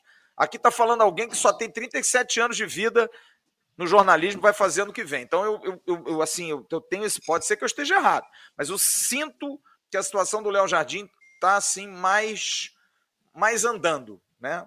Vamos ver como é que vai ser. Zagueiro, a situação do Capasso ainda não morreu, ainda não morreu apesar de ter vazado, ainda não morreu. E o camisa 10, eu dei essa informação aqui no sábado, é... pouca gente, aliás, no domingo, ontem. O Vasco tentou a contratação do Isco, o espanhol.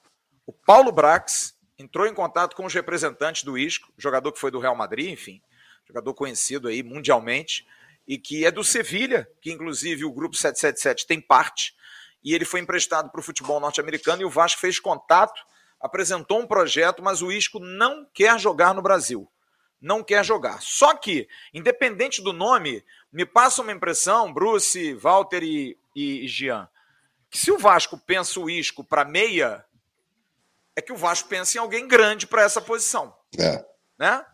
Não vai pensar num jogador. Tanto é que eu já trouxe também essa informação. A situação do Franco Fagundes, o jogador do Nacional de Montevidéu, eu descartaria porque ele é um ótimo jogador, mas é um jogador de 22 anos que, bem ou mal, joga profissionalmente bem há um ano. E vale 8 milhões de dólares. É muito dinheiro para um jovem que há um ano joga bem, né? De repente seria um risco muito grande. E aí quem tenta o isco, né, né Bruce? Quem vai tentar o isco é porque está querendo alguém maior, alguém um pouquinho uhum. mais de renome. Me diz aí, você agora, agora exercício, se vira. Jean Faísca, mexe aí, liga para seus scouts. Diz aí o nome de um 10 bom que poderia vestir a camisa do Vasco a partir de 2023. Nível isco. O que, que, você, o que, que você pensa, Bruce? Nível isco. Rapaz, camisa 10 no mercado tá em falta. Eu hoje perguntei do Rames Rodrigues para um amigo meu. Ele falou: o Rames está jogando na Grécia, se eu não me engano. Está jogando, tá jogando é, no, com o Marcelo, é, Olimpiar com o Marcelo e tem mais um lá. Rodinei. Eu pensei logo, o primeiro cara, o cara que, o Rodinei, o primeiro cara que me veio à cabeça foi o Rames Rodrigues. Vem alguém à cabeça de vocês aí, desses nomes? Eu digo livre, porque o Isco é livre. Não é um jogador que você precisa contratar num clube. O cara que tá livre no mercado aí. Alguém que vocês pensem? Ô, ô, ô Flávio, é... o ah, grande jogo o grande jogador que, que nós conhecemos, se ele está novo ainda, ele está muito caro, está inflacionado no mercado. Se ele está há mais tempo em, em condição de vir para o Brasil, ele, ele já está meio uva passada, ele já está meio passando do tempo. O Ramos Rodrigues, é, o Ramos Rodrigues pode até ser um, um bom jogador, mas aí já vem já na descendente da curva. Eu imagino que se ele está tá no Olympiacos e, e, e, e vir, vir para o Brasil, não sei não. Talvez apostar num garoto bom, que um ano é pouco, mas que já tenha confirmado a sua, a sua capacidade de jogar futebol, seria bom, porque, porque não há necessidade do cara ser um jogador consagrado, embora eu, eu acho o seguinte, tem que ser um bom jogador. Ser consagrado é, é a cereja do bolo. E bom jogador consagrado dessa posição é caro. É, então, acho. Então fica também difícil acho. achar. Não vai, não vai achar com facilidade. É, que é um exemplo, Walter. Um exemplo. É difícil, o Flamengo, por é exemplo. Achar. O Flamengo, por exemplo, foi a Argentina. Lembra que eu falei aqui que o Vasco é, é, achava o nome do Augustin Rossi, o goleiro do Boca, muito bom, mas eu falei aqui, é muito bom, mas não será fácil sair do Boca. Ele brigou com o Riquelme esse ano que passou e tem contrato até o meio do ano. O que, que o Flamengo fez? O Flamengo foi a Buenos Aires, acertou com o cara. Sabe o que, que aconteceu? Hum. O Boca disse: libera não, não. Não falou não. Exatamente. Vou liberar. Deixa acabar o contrato dele. Porque o Riquelme pegou birra com o cara e disse: Ah, é? Vou sacanear esse cara. Não liberou. Então não é fácil assim. O Flamengo é agora está indo tentar o tal do Quinteiro lá, o meia. Não vai ser fácil tirar. Porque não é só uma questão de grana, cara. Tem outras coisas envolvidas. Tem outras situações envolvidas. Eu falei do Reinoso aqui, que é um meia muito bom. Mas eu não sei se também tem esse tamanho. Eu tô sonhando alto aqui, viu, Jean? Eu tô uhum. querendo pensar num mas cara é grande, cara. É hora de sonhar Tem que alto. ser, mas, também mas... acho. Um 10, É, um 10 fera. Tem que investir. É tem que mas não é fácil. Também acho. Não é fácil. Não é. Não é fácil. Não é fácil. Último, Alguém, Jean? último naquela 10. janela de abril. Pode ser. Janela de abril. Até porque, a Janela gente de tem, até porque a gente tem, apesar da bronca de muitos, o Nenê até abril. E o velho, não apesar de ser velho, e tá jogando bem, cara. Você Tá vê nos jogando jogos treinos aí. porra. Ele é o 10. Tava hoje lá, o primeiro cara a entrar no elenco foi ele. Ele foi o primeiro jogador a pisar no campo. Respeitando o Roberto, entendeu? Fala, Jean. Tem- Não, o último grande 10, grande 10 que o Vasco teve foi o Raniel, em 96. Acho que o Raniel devia ter 1,90m e pouco. Lembra do Raniel? Ah, Meu Deus do céu, não terminava mais, meu. cara. Gente Meu boa Deus. pra caramba, mas muito Oh. fraco. Jesus Cristo. Amor eu de lembro do Raniel, Edmundo e Macedo. Era o trio de ataque Porra. de 96. Porra. Eu me lembro, eu me lembro de um jogo, eu, me, eu não sei qual foi o jogo, eu me lembro, eu tava atrás do gol. Esse jogo, essa história é contada. O Edmundo, um dos caras que ele olhou e falou foi pra mim e pra outros. Ah, Ele olhou assim pra nós e falou assim: pede ao Lopes pra tirar esta merda aqui. Assim, o Macedo, pede ao Lopes pra tirar esta merda aqui do meu lado. Assim, surreal, cara. O cara fala isso Ai, companheiro fala, dele. fala Macedinho, Macedinho, que era uma doce figura, caladinho assim, olhando o medo do Edmundo. O Raniel era desse time, cara. O Raniel era desse time. É, eu, eu, eu acho, Flávio, que assim, ó, essa questão do 10, é, se, se, se o Brax pensou no Isco, dá pra gente sonhar em algo acima, assim. Mas tem que ser feito desse jeito. Sem alarde, sem, É. sabe, sem, sem Vazamento, pirotecnia. Sem vazar Isso. informação. Isso, ó, deu, deu, beleza. Não deu, ah, depois a gente tentou. Não deu, passou, vamos embora, vamos para outro. E assim, eu, eu tô muito curioso, Flávio. Eu tô muito curioso para ver. Eu acho que eu, eu já tô querendo saber esse jogo contra o River no dia 17. Se vai, nós vamos ter acesso às imagens desse jogo. Acredito que sim, né? Os últimos Sim, provável. Campeonatos a gente teve. Tô muito É. curioso para ver esse, esse novo Vasco aí em campo. Tô muito curioso para ver o Figueiredo de volante. Muito curioso, Sabe, quero saber ô, como João, é que não vai. sei se você percebeu. Você percebeu no último jogo treino que foi contra o Nova Iguaçu? Foi domingo, inclusive. Foi ontem, né? Que o Deluca tomou a posição do Zé Gabriel. Sim. O Deluca É. foi, foi o titular. isso. Isso. Eu, eu tô acreditando nesse garoto, sabia? Eu acho que esse garoto, ele, ele. Cara, ninguém. Você conhece bem o Mano Menezes. O Mano Menezes não encheria as pacovinas depois de treiná-lo em 2021 para levá-lo para o Internacional como o Inter queria. Se esse menino não tem um mínimo de qualidade. Talvez ele não tenha a pegada que a gente acha que um volante tenha que ter. Apesar que eu acho que isso é um pensamento que a gente tem que mudar. O volante não precisa ter pegada, o volante precisa se posicionar bem.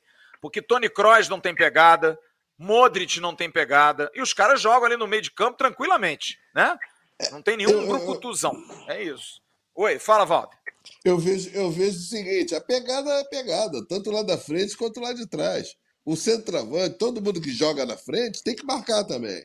O cara de trás Sim. tem que marcar também. É pegada, pegada é isso, pô. É o cara saber marcar. Ele não precisa ser o cão de guarda. Pegada Tem que ser ter. competitivo. Tem que ser Competitivo. Exatamente. Agora, não precisa ser exclusivamente um cão de guarda, aquele cara que tá na cobertura do lateral, tá na cobertura do outro, tá na cobertura do zagueiro, tá dando o primeiro bote. Não precisa isso. Mas no setorzinho dele, ele tem que fazer a pegada, como os caras lá da frente, cada um no seu setor, tem que fazer também. Entendeu? É, eu, eu, eu vejo o futebol hoje, hoje muito. Mundo... Eu tava vendo.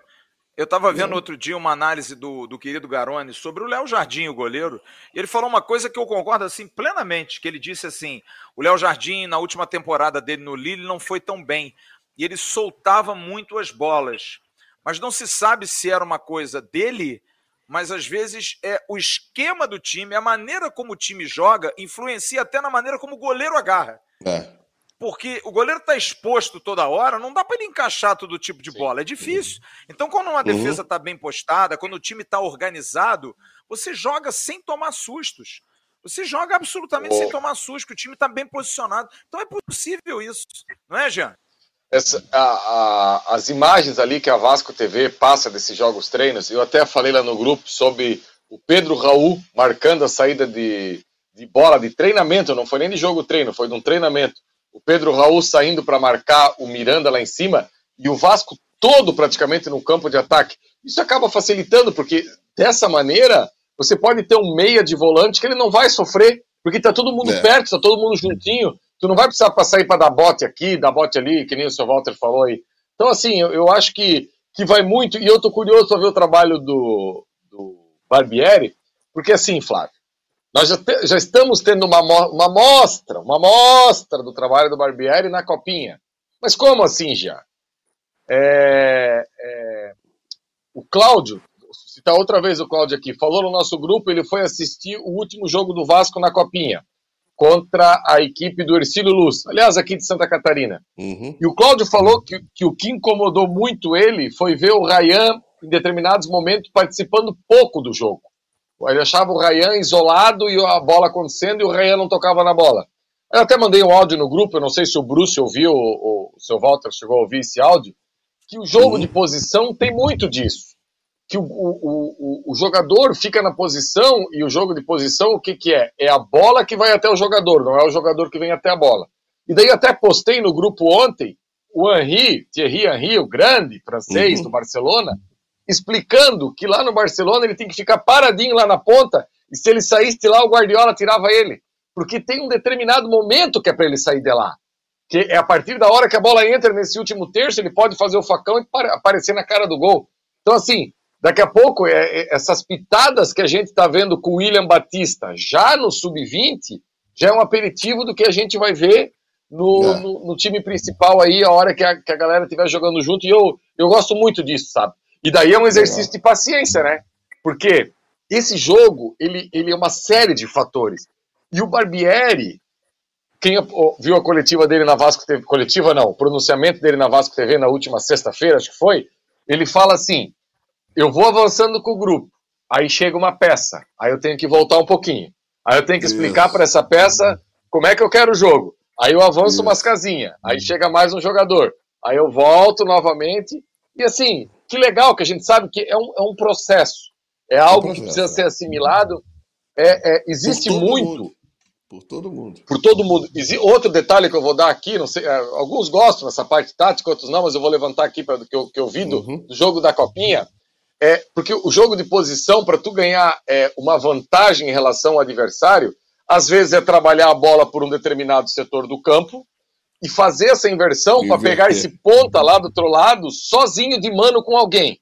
Geralmente, por exemplo, no Bragantino, isso era feito com o Arthur. Muito bom no um contra um, o loirinho que veio do Palmeiras, que jogou no Bahia. E quem sabe no Vasco pode ser o Orediano, esse cara. Só que o sub-20 do Vasco, no sábado, ele abusou de fazer essa inversão. Era uma inversão que às vezes era só pelo fato de inverter. Joga para cá, joga para lá, joga para cá, joga para lá, e não está tendo a, a, a qualidade e o momento exato, o timing para fazer isso. Que o profissional já vai ter, sabe? Que ter. Só que isso vai paciência para você fazer, sabe? O, o, o, menino lá, o lateral, o Flávio gostou muito dele, o lateral esquerdo que está jogando pela direita. É... Leandrinho. Leandrinho. Leandrinho. O Leandrinho, quando a bola cai nessa canhota dele, até pela facilidade que ele tem o campo para ele, toda hora ele quer virar ela lá para outro lado. Calma, parceiro, não é toda hora. É uma lá, uma aqui, um jogador que você vê que tem uma força absurda, um jogador que muito Jean, interessante. E o cruzamento com o pé direito que ele faz pro primeiro gol do GB? Sim. Sim, sim. Se é tá. outro, cai no chão, muito. hein? É, não, muito legal, muito legal mesmo, sabe? Eu acho que, que o Vasco hoje tem um norte. O Vasco está contratando, o Vasco tem um norte. É. O Vasco tem um modelo de jogo. Cara, isso é sensacional. Ele falou no, o, Padronizando também. É. tanto a base e o titular. O time principal, no caso. Isso. Isso, Bruce. E assim, Bruce, isso, isso é fundamental, sabe, Bruce? Isso é, isso é fundamental.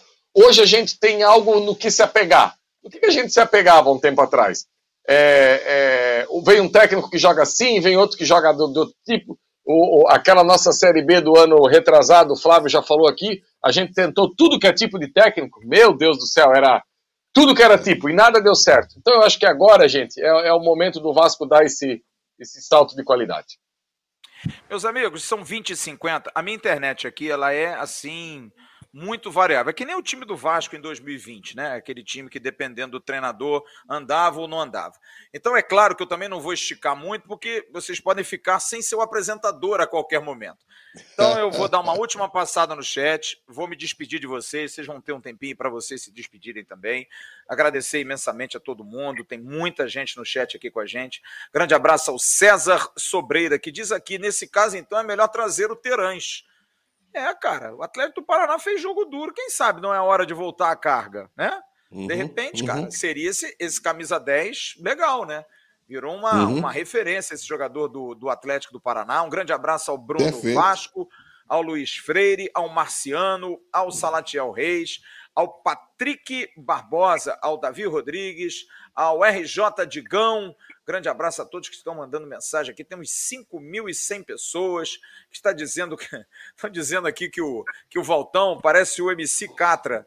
MC Catra, kkkk, o papai chegou, o papai chegou, ah, garoto! Ah, é, grande abraço, meu querido Ismael Lito, grande Ismael, também muito feliz de ter você aqui, meu querido. Grande abraço a todos vocês. São 20 horas e 51 minutos. Vou dar um tempinho para que vocês possam se despedir. Só para avisar o seguinte: é, dar duas informações. O Vasco está viajando sexta-feira para os Estados Unidos. É, acabamos de pedir aqui no grupo de imprensa quando o Vasco vai soltar essa lista. Ainda não há uma definição, mas a viagem é sexta-feira. A gente acredita que até quarta, quinta-feira vai ter essa definição há um indicativo de que realmente um time B vai jogar o início carioca, porque o Vasco recebeu um pedido do Guarani querendo o Matheus Barbosa.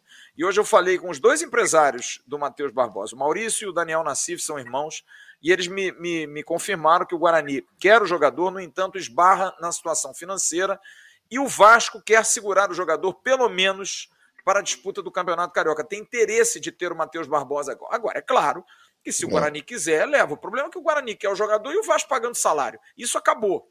Isso acabou. Uhum. O Vasco não empresta mais jogador para pagar salário. Isso o Vasco fazia. Hoje o Vasco não faz. O Vasco fazia quando trazia jogador. Agora o Vasco não faz cedendo o jogador. E que bom. É, né? Tá com dinheiro. É, tá com dinheiro, então não tem amigo. Você quer? Beleza, paga o salário dos é. caras. Não tem problema é. nenhum. Então o Matheus Barbosa é um indicativo que é um jogador que provavelmente vai ficar para esse para esse início de campeonato carioca, que o Vasco tem três jogos. E o Vasco deve estar mudando o mando de campo do jogo contra o Nova Iguaçu. O Vasco vai jogar contra o Nova Iguaçu no dia 7 de fevereiro. Esse jogo deve ir para Brasília, a pedido do Nova Iguaçu. Então, são essas informações que a gente quer passar aqui. Sábado, 18 horas, cobrando diariamente a questão do televisionamento. A gente não sabe como é que vai ser o televisionamento desse jogo. Né? Eu já estou achando que vai pintar uma forte, suculenta e ótima Vasco TV para a gente ver os jogos do Vasco, quando o Vasco for mandante. Quando o Vasco não for mandante, aí a gente vê os jogos pela TV Bandeirante. Mas é isso, vamos esperar. Amanhã chega Jair para o Vasco e vamos buscar aí goleiro, meia, eh, talvez mais um volante. A gente está correndo atrás aqui. Bruce, querido, um abraço. Não desanime, não desanime. A gente fala muito do passado e pode ter certeza que Roberto se foi, mas estará sempre aqui para iluminar essas novas gerações, cara.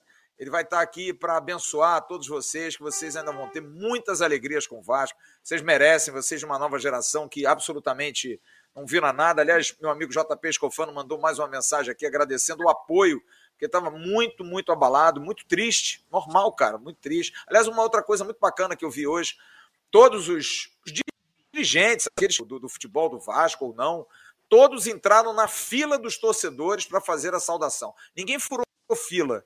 Ninguém aproveitou da benesse de ser vice-presidente, diretor. Eu vi hoje o José Cândido Bulhões, o Zeca Bulhões, vice-presidente jurídico é, do Vasco, né, do clube, é, perguntado: e aí, como é que você entrou? Não, fui pela rua, encarei a fila e vim. Muito bacana isso, cara. Eu acho que isso é, é bastante digno.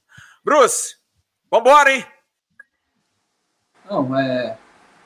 Vou. Agradeço, né? Agora? Por tudo.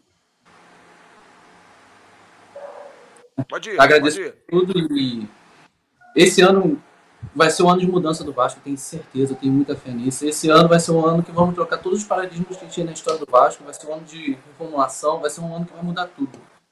É, vamos, vamos mudar nossa história, nossa história agora vai ser uma história bonita. Eu não peguei nada, cara. O que vocês viram do futebol, eu não vi nada, nem um terço ainda.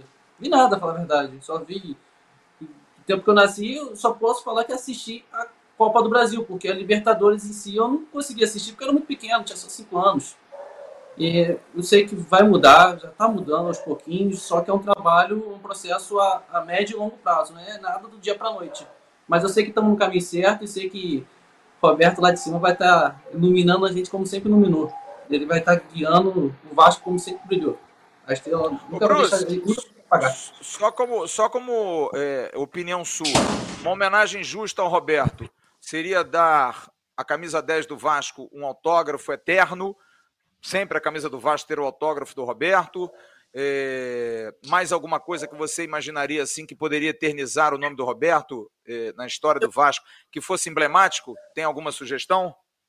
Duas que, que passam na minha cabeça. Uma seria o autógrafo, que eu acho que eu acho que deveria sempre deixar o autógrafo do Roberto, que é a camisa dele. Então, é como se estivesse autorizando alguém a usar ela. E a outra eu pensei até a aposentadoria da, da camisa, só que eu acho que é um, algo mais complicado. Mas eu, a assinatura dele, o autógrafo dele fica muito bonito também. Toda camisa 10 vendida do Brasil ia estar sempre com o autógrafo do cara, ia ser muito bonito. Legal, legal. Valtão, querido, sempre um prazer tê-lo aqui com seus ensinamentos, com as suas, É. com as suas histórias. É, você sabe, já falei isso para você pessoalmente.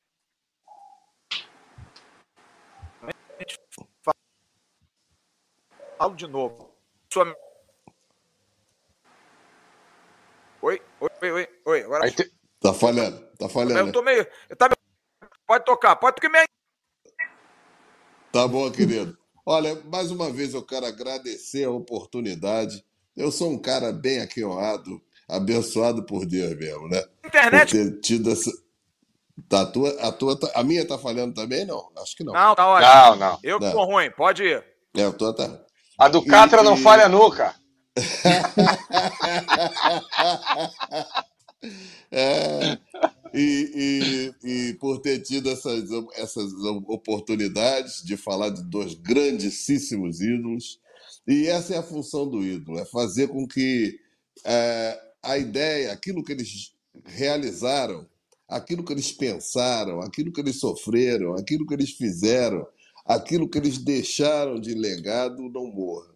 Então, essa é a função para que novas gerações possam, é, baseado, mirando nesses exemplos, Opa. fazer com que a vida, o mundo.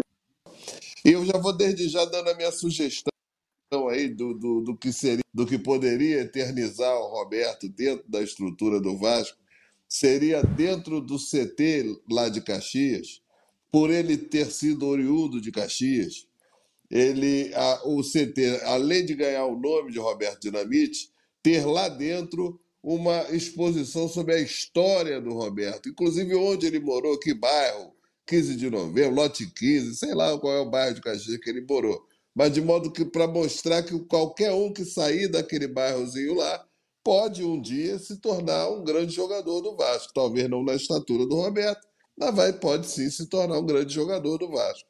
Isso estimula muito o garoto lá do, do- daquela região lá que vai, vai jogar, começar nos seus 11, 12, 13, 14, 15 anos. É isso aí. É isso. Obrigado, querido Walter. Janzinho, grande abraço, meu querido. Deixa a sua mensagem final aí. E agora, amigo, é com Jair, Pedro Raul e Companhia Limitada, hein? Pumita neles, hein? Vomita nele. É isso aí, Flávio. Curioso para ver, falar que é sempre um, um prazer. Tá... É, é, um prazer estar na presença de um jovem igual o Bruce, irritantemente jovem, como diz o Vaguinho. Ai, meu Deus. Nasceu em 94, coisa linda. E o, e, é, e o, o seu Walter, uma pessoa espetacular, realmente, cada vez que fala é uma, é uma aula, é um negócio assim sensacional, muito bacana mesmo poder ouvir ele. E, e dizer que, assim, é, hoje é um, é um dia muito difícil para todos nós vascaínos, a gente sabe que talvez, se não fosse ele, nós nem estaríamos aqui pelo tamanho que ele levou esse Vasco e pelo, pela, pela forma que tomou, sabe? Eu não sei como seria o Vasco sem dinamite. Não sei, não sei mesmo. E essa conta tem que ser feita. Tem que ser feita porque a gente não sabe se o Vasco seria tão grande. A gente não sabe se no final da década de 70 e de 80 ele não conseguisse combater ali, ser firme e ganhar e lutar pela gente, o tamanho que o Vasco ficaria em relação ao rival, sabe? E ali que formou a massa, ali que a massa veio junto, ali tem o bull da, da, da televisão, é ali que o sul do Brasil, aqui o torcedor do Vasco explode, é, é o norte explode. Então, assim, essa, essa conta a gente nunca vai conseguir fazer, nunca, nunca. E daqui para frente é tentar com que é, a gente consiga honrar o nome dele, honrar o nome do Vasco, e que a gente possa ter uma, uma nova geração aí com, com muita felicidade mais uma vez aqui agradecer ao, ao, ao Flávio, em nome de todos do canal, todos do grupo agora, não falei para eles, mas pela proximidade que você trouxe o Dinamite a esse pessoal do canal. Quanta gente hoje postando foto no Dinamite naquele encontro em São Januário, quanta gente aí que você trouxe para perto do, do Dinamite, a possibilidade que eu tive aqui de falar para o Dinamite ao vivo que eu queria, é, enfim, e hoje ver o nome do Atenção Vascaínos lá o meu nome no, no velório, Flávio, eu só tenho te, te agradecer. E realmente, se tem algo que, que, que, tem que ser falado, é o Atenção Vascaínos trouxe o Roberto Dinamite para evidência novamente, depois pela passagem. Isso é um fato. Isso é um fato muito grande. O Roberto, ele, ele com a presidência, para aqueles que não sabiam separar as coisas, acabou manchando. Não manchou nada, absolutamente nada. Só que para alguns acabou misturando. E o Atenção Vascaínos teve esse papel fundamental de trazer aqui e mandar meu abraço também ao Bismarck. E deixar claro mais uma vez: eu não quero ser amigo do Bismarck, eu nunca quis ser amigo do Roberto, eu não quero ser amigo desses caras. Esses caras, é, eu quero bater papo, falar, mas eu não posso ser amigo de super-herói, eu não posso ser amigo de ídolo. Só eles entre eles. Um abraço. É isso aí. Obrigado, Jean. É, é, é, o que mais me conforta desde ontem é saber que, de alguma forma, a mão estendida lá atrás para alguém que me pediu e me disse obrigado, e eu falei para ele: você não tem que dar nunca é, pedido de obrigado, cara. Aliás, a todos os jogadores que fizeram história, todos eles, quando dizem isso para mim, pô, obrigado, eu falei, cara, vocês não têm que me dizer obrigado, cara. Eu que tenho que dizer eternamente obrigado a vocês. Eu sustento a minha família, eu trabalho com o que eu gosto por causa de vocês, cara porque vocês jogam bola, eu sou jornalista esportivo e eu faço questão de conviver com todos vocês de uma maneira sempre bacana, legal, educada, como sempre foi com todos esses caras. E o Roberto é, deixa exatamente esse legado de um cara de um sorriso lindo, de um cara de humildade, de simplicidade, de amizade e de competência. É isso. Você não precisa ser é, humilde, parece que você está abaixando as calças né? Não é não, cara. É outra coisa. Mas algo importante para que você possa trilhar o melhor caminho. Tenha competência, estabeleça-se pela sua competência, como sempre fez Roberto. Lembra que ele atrasava para entrar no ônibus? Ele dizia para os caras: calma, domingo eu vou garantir o bicho de vocês. Isso é ser competente. Humilde, simples, sorriso frouxo, engraçado, mas desculpe o termo, foda. Roberto era foda. E isso é que a gente tem que botar na cabeça dessa nova geração. Tem que ser foda no que você faz. Seja sempre assim. Se você for assim, você vai prosperar. Pode ter certeza disso. Grande abraço, muito obrigado. Desculpe a internet. Amanhã o nosso fogãozinho a lenha continua bem cedo, o Acorda Vascaíno. Depois tem o Bom Dia Gigante com Emerson Rocha. À tarde tem boletim, à noite tem o News. E outra coisa, o header do canal, lá em cima, tá até o nosso Luiz Amadeu lá. Tem lá uma figurinha. Essa figurinha não vai sair nunca. Roberto vive, Roberto sempre viverá entre nós. Grande abraço, fiquem com Deus. Roberto, vai na paz, irmão. Abençoe todos nós. Tchau.